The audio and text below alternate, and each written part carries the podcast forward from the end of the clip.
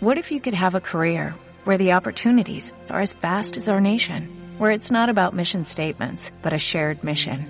At U.S. Customs and Border Protection, we go beyond to protect more than borders, from ship to shore, air to ground, cities to local communities. CBP agents and officers are keeping people safe. Join U.S. Customs and Border Protection and go beyond for something far greater than yourself. Learn more at cbp.gov/careers. ¿Están ahí mis vidas? ¿Están ahí? ¿Me oyen? ¿Me escuchan?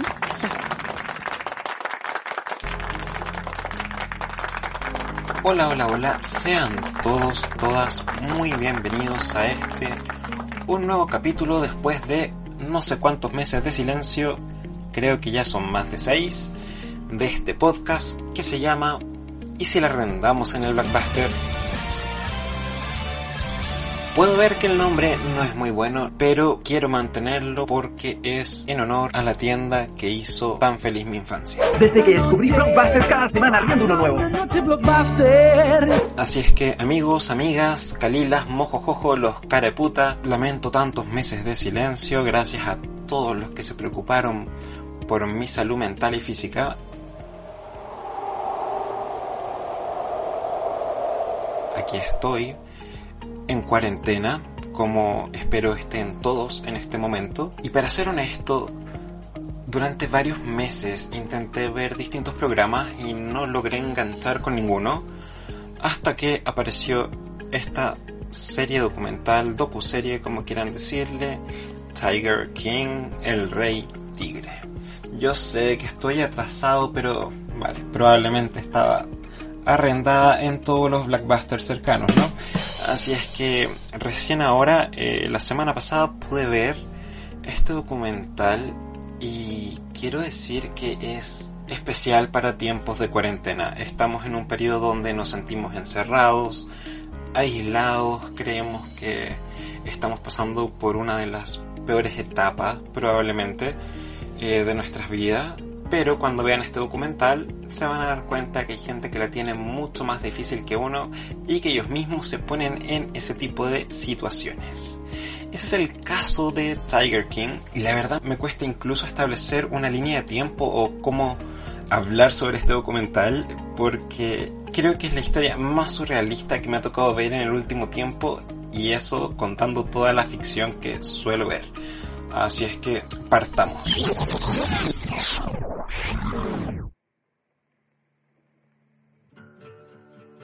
Este documental toma como eje central eh, la vida de Joe Exotic, quien tiene un zoológico privado en Oklahoma, si mal no recuerdo, con alrededor de 200 tigres. Es una serie documental de 7 episodios, cada uno con una temática particular, y un octavo episodio de reunión.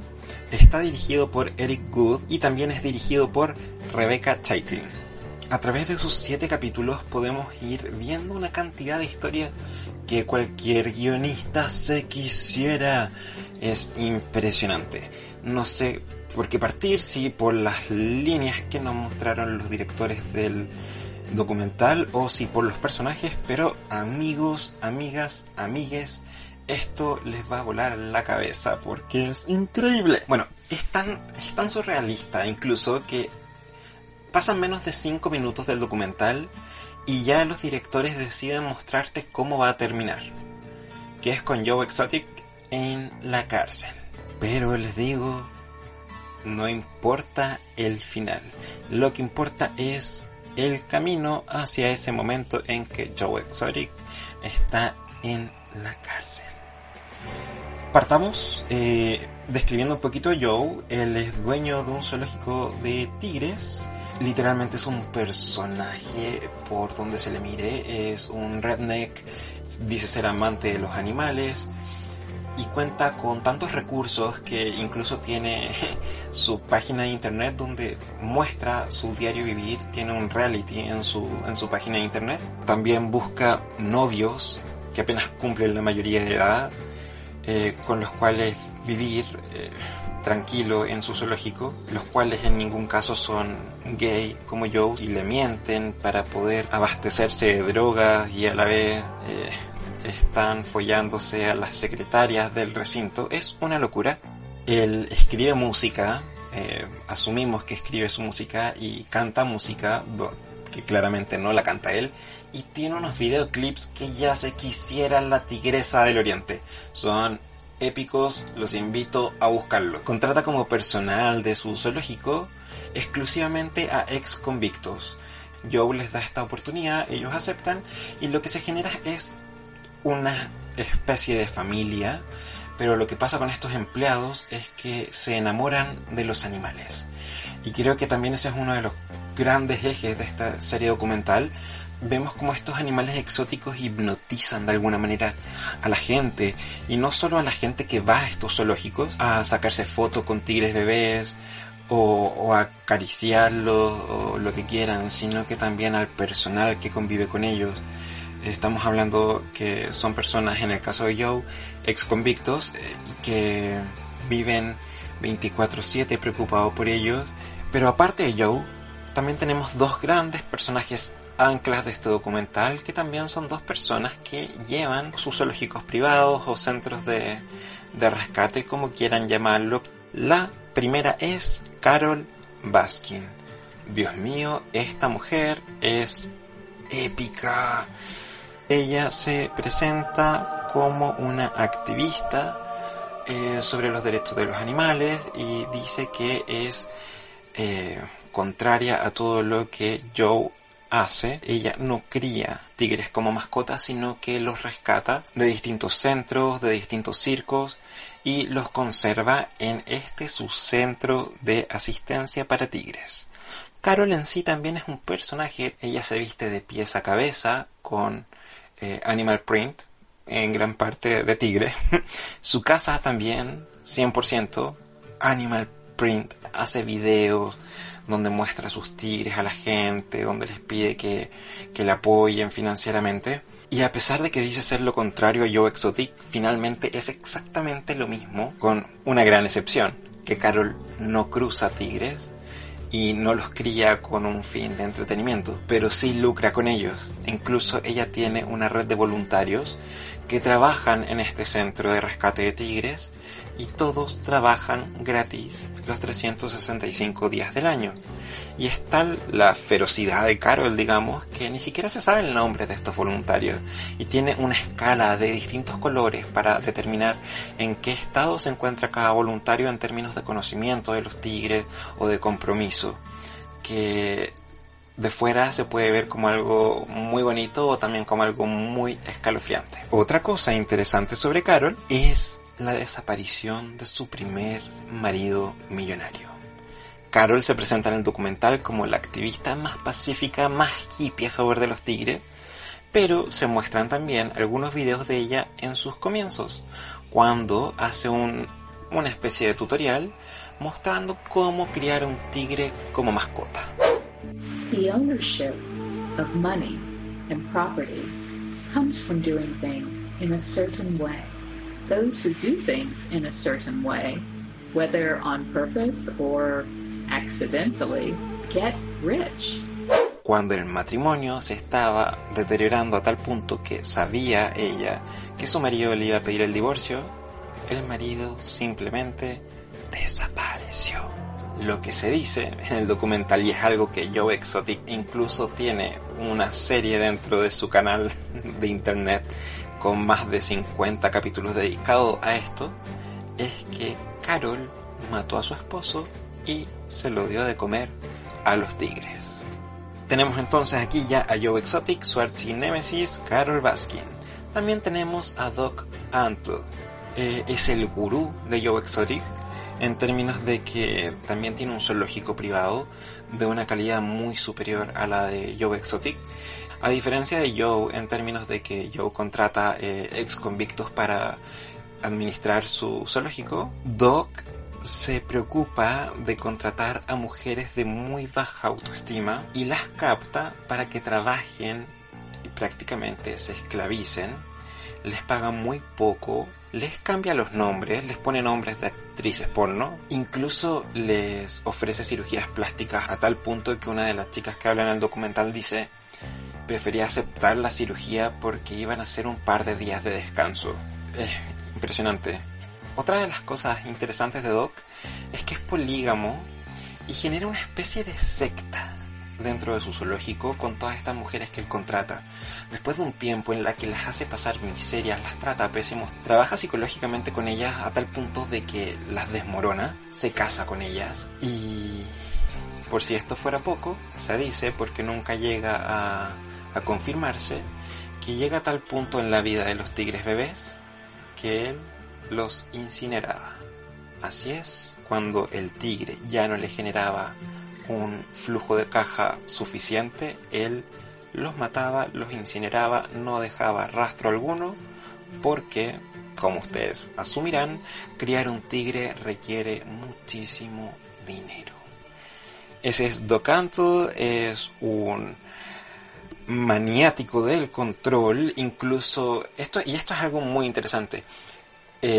los directores generan tomas de él dirigiendo el documental diciendo, ¿sabes qué? Ahora yo voy a abrir la puerta y te voy a saludar de sorpresa, me voy a sentar acá, acá va a estar este cachorro bebé, y sabe muy bien cómo responder a las preguntas de tal forma de no dar a conocer ningún vínculo, ninguna información que pueda ser usada en su contra. Es un hombre muy inteligente y claramente también un personaje dentro de todo este mundo. Y para terminar eh, de construir el universo de Tiger King, tenemos a Jeff Lowe. Es un estafador profesional. Aparece en un momento en que Joe ya estaba desesperado porque no sabía qué hacer para llevar la administración de su zoológico. Eh, no tenía plata, estaba mal, ella estaba un poquito tocado de la cabeza también. Y nace una amistad entre ellos que claramente no es una amistad, sino que es una relación por interés porque Joe lo que busca es que Jeff lo, lo mantenga, mantenga el zoológico y lo que Jeff quiere es, por supuesto, sacar todo el provecho que pueda de esta situación. Y aquí pasa una de las cosas más interesantes de la serie y es que Joe está tan desesperado que le pasa los derechos del zoológico a Jeff para que no le quiten el zoológico. Pero ¿qué pasa con esto? Por supuesto que Jeff, maestro de la estafa, le quita el zoológico a Joe, se queda con este lugar, despide a toda la gente y empieza de cero. Yo aquí no sé qué decir. Jeff es como la mala hierba, lo que toca lo pudre, pero a la vez también es un personaje enigmático que yo ya no sé qué decir sobre. Pareciera que fuera otro mundo, pero no, es este mundo y bueno, Jeff también, una de las cosas terribles que hace dentro del documental es llevarse tigres bebés dentro de maletas a distintas habitaciones de hotel en Las Vegas, tener orgías ahí con distintas mujeres, porque también se ve mucho esto de, del intercambio, el trueque del el tigre o el animal exótico como un símbolo de, de poderío sexual. Es una cosa bien tonta y lúdica que también te hace ver lo mal que está en la sociedad americana. Eso, creo que me fui por las ramas. En fin, Joe Exotic es una serie documental extremadamente grotesca, trágica, fascinante, que te produce una vergüenza ajena eh, innegable, pero a la vez lo disfrutas, lo disfrutas porque te saca de este mundo en el que estamos actualmente eh, de cuarentena. Y yo creo que si no estuviéramos en cuarentena, la hubiera disfrutado igual. La verdad le agradezco mucho a este documental porque me hizo olvidar por varios días mientras lo estuve mirando eh, la situación en la que nos encontramos nosotros como, como mundo actual. Y no me había pasado con ningún otro programa. No había enganchado con nada y Joe Exotic fue la solución para esta cuarentena. Eh, algunas cosas interesantes también que, me, que quisiera comentar sobre, sobre Joe Exotic. Bueno, Joe en sí es un personaje políticamente incorrecto, es pro arma, redneck, animal lover, megalómano y es tanta su obsesión con Carol Baskin que graba un videoclip eh, sobre eh, la supuesta teoría de que Carol mató a su esposo y se lo dio a comer a los tigres y se consigue una mujer que es exactamente igual a Carol Baskin. y esta mujer ahí está tirándole carne cruda a los tigres en el videoclip y él está vestido de sacerdote. es una locura. Oh. Mama's got some treats for you.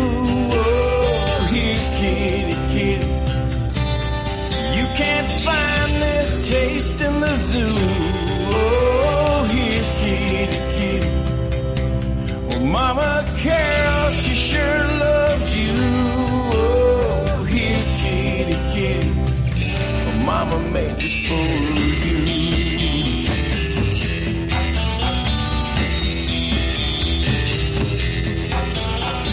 El tema principal debería ser el maltrato animal y creo que en verdad los, los directores no es que no se lo tomen en serio, sino que buscan desarrollar otras aristas de lo que es el documental, eh, buscan indagar más en lo que son las personalidades de estas personas tan enfermas y obsesivas por los animales exóticos, más que con la tenencia irresponsable de los animales y el maltrato que se genera.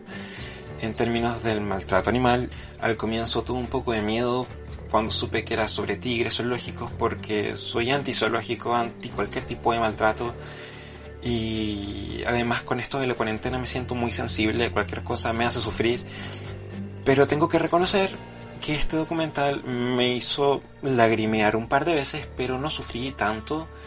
Eh, sí, las personas que son más animal lovers les recomiendo que lo vean con mucha precaución. Hay un par de escenas que son bastante fuertes y que yo creo que nos afectan a todos los que tenemos cierto amor por los animales, como por ejemplo cuando vemos lo que se hace para criar a un cachorro tigre que, que sea sumiso y que pueda acariciarse y juguetear con, con los seres humanos. Y otra historia de maltrato animal que por suerte tampoco se muestra, pero sí, sí se menciona para, para establecer cómo es la verdadera personalidad de Joe que, convengamos, es un, es un excéntrico, eh, puede ser pro armas eh, y puede tener miles de defectos, pero de alguna forma los directores te lo van pintando de tal forma que te genera cierta empatía. Incluso yo creo que por eso también te muestran a, los otros personajes dueños de zoológicos que son peores que él, para que tú digas, ok, Joe no es tan terrible en términos de com- comparativos, pero el director de, este docu-reality que Joe Exotic pagaba para que se hiciera en su, en su terreno, en su zoológico, cuenta en uno de los capítulos finales que, que pasó una vez que había una mujer muy triste que se acercó a él y le dijo que por favor cuidara su caballo, que ella no tenía los recursos para cuidarlo. Joe le pidió al director de, de su reality que grabara esta conversación y él le dijo que no se preocupara, que él se iba a hacer cargo de su caballo, que se lo entregara. Y esta mujer tranquila le entrega el caballo y lo que hace Joe es acorralar al caballo y llevarlo a un lugar sin gente, por supuesto. Lo mata, lo descuartiza. Y dice una frase que va por este estilo como yo no cuido animales ajenos y esta es comida para mis tigres. Creo que esto habla de la verdadera personalidad de Joe y también creo que esta anécdota la dejaron más cerca del final del documental para que, que uno como espectador pudiera entender eh, y, y alumbrarse respecto a lo que en verdad estaba sucediendo detrás de cámara y que las cosas no eran como se pintaban y que en verdad lo que teníamos al frente también era un enemigo, no solamente una persona que nos estaba haciendo reír. En sí, Tiger King es una docuserie que recomiendo a ojos cerrados para pasar el rato. Está hecha de tal forma, es magistral. Aquí una ronda de aplausos porque los directores dan lo mejor de sí para que en capítulos muy compactos de 40 minutos cada uno se mantenga la línea de tiempo, la cronología de la vida de Joe Exotic y cómo fue que llegó a la cárcel y a la vez te introduzcan nuevas temáticas que tú vas diciendo como qué mierda es lo que estoy viendo en este capítulo. En especial el capítulo dedicado a la investigación sobre la desaparición del marido de Carol Baskin. Es una joya ese capítulo. Tiger King es una serie llena de giros magistrales. Tiene incendios intencionados, hay mutilación de miembros, suicidios muy extraños, hay carreras políticas de payaso, está este, esta guerra que se tiene entre los, los distintos supuestos animalistas, está la desaparición de esta, del marido de esta mujer, también tenemos cómo funciona el sistema judicial en Estados Unidos, que es una burla porque a pesar de que Joe amenazó de muerte en muchos videos a Carol, Carol trató de poner una demanda y los abogados que le dicen, en ninguna queda claro que te haya amenazado de muerte, él solamente está ejerciendo su libertad de expresión. Pero cuando Joe Exotic en uno de sus videos para hacerle burla a Carol, eh, genera un logo muy similar al del centro de rescate de Carol, ahí por fin ella pudo poner su demanda. Y cuando digo también esto, carreras de políticas de payaso, no me refiero a que se haya trazado la carrera de Donald Trump. Me refiero a que Joe Exotic era tanta su necesidad de admiración y de aceptación por la gente que incluso se postuló a presidente. eh, en la misma carrera que Donald y Hillary. We are being terrorized by our own government, by our laws being forced upon us every day that we wake up. Thousands of laws are introduced every day that the politicians don't even read because they're paid by lobbyists to force these laws upon you. If you want to stand up and make a change in America, you now have your voice. Joe Exotic for the people of America. Joe Exotic is here for the people of America. Stand up and fight for your rights. No sé si decir que por suerte no salió, pero le quedó gustando esto Y incluso como anécdota, el jefe de su campaña era un empleado de Walmart que le vendía armas. O sea, ¿dónde, dónde están los límites? eh, que finalmente Joe eh, se postuló nuevamente, no recuerdo el puesto, creo que era gobernador o algo más, de más bajo perfil, y no sacó tan bajo porcentaje, sacó alrededor de un 20% si mal no recuerdo.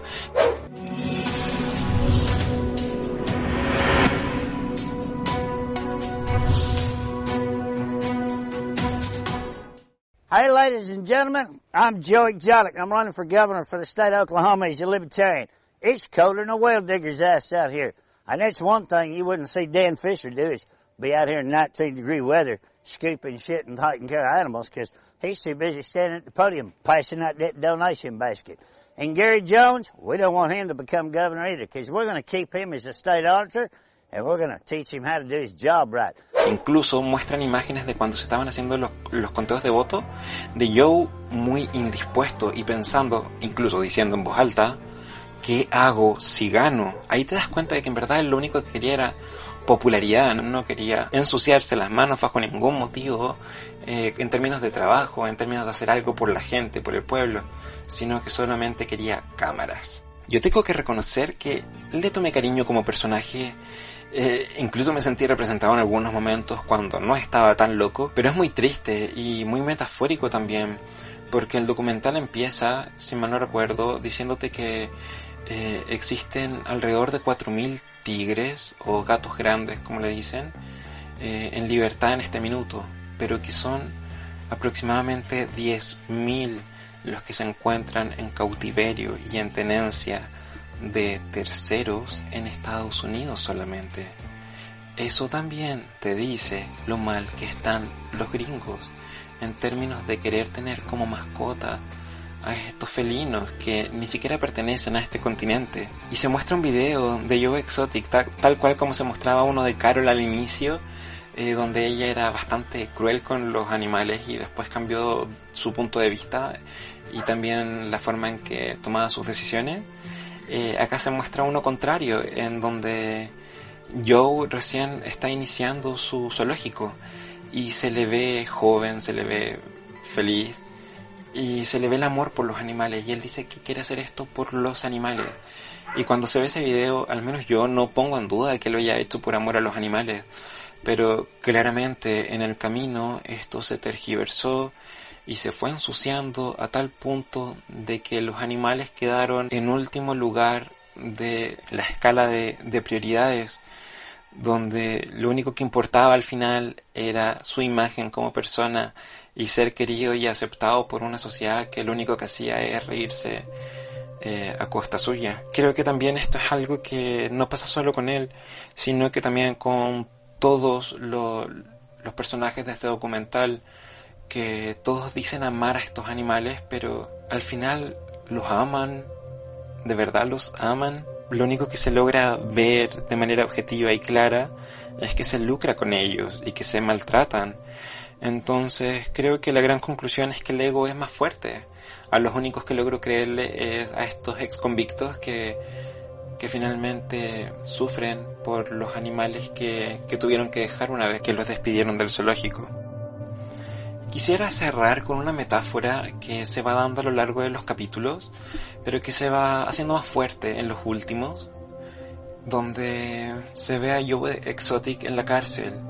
Y en verdad no se le ve, solo se le escucha en una de estas llamadas prepagadas con, con el director del documental y donde él dice que, que está encerrado en una jaula como un animal y se hace una pregunta que asumo que es retórica y dice, ¿sabes qué pasa con los animales cuando están en jaula?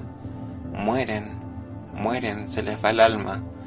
Y creo que le costó mucho a Joe entender eso. Y me parece que es un, un cierre muy poderoso de un documental que en sí te genera una montaña rusa de emociones. Así es que eso amigos, los dejo súper invitados a que vean este documental, los que no lo han visto, prácticamente lo conté entero, pero vale la pena en su totalidad verlo, es muy ambicioso, muy bien logrado. Van a vivirlo, van a odiar a muchas personas y van a poder vivenciar cosas distintas de las que probablemente están pasando en, en este tiempo de, de cuarentena. Así es que los dejo con esa invitación y nos estamos escuchando en la próxima edición, que espero que no sea en seis meses más, de este podcast. Cuídense todos, usen mascarillas, lávense las manos y no sean irresponsables por el bien de ustedes y de sus seres queridos. Nos estamos escuchando. Chao, chao.